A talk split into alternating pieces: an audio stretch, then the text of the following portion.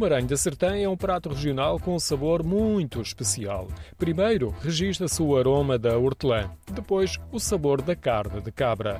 Outra particularidade é que o recheio é colocado dentro do revestimento do estômago de um caprino e depois cozido à mão com uma linha.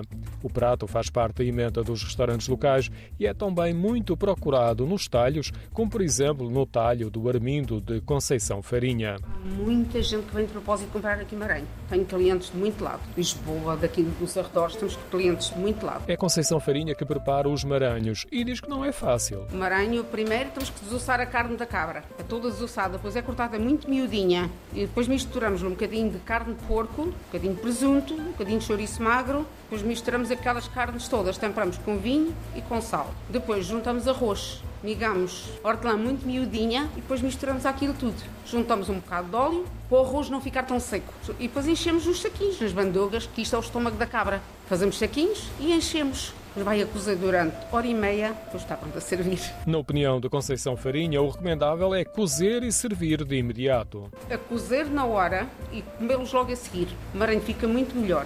Este maranho aqui já está cozido. Já leva 10 minutos a aquecer. O cru, esse já leva hora e meia a cozer. Aconselha a comer com batata frita, ou como? Salada? Uh, sim, batata frita e salada. É o ideal ou então como entradas. O Maranhão da Sertã tem indicação geográfica protegida e é uma das marcas gastronómicas do Conselho. É o prato principal de um festival que hoje começa e vai até domingo. Os produtos do Maranhão estão associados à economia local e tradicional. Numa zona serrana, com terrenos pobres, as cabras desempenharam um papel essencial na dieta alimentar. O saber fazer passa de família em família e com uma longa tradição, em particular nos momentos festivos. O primeiro registro do Maranhão da Sertém é de meados do século XIX.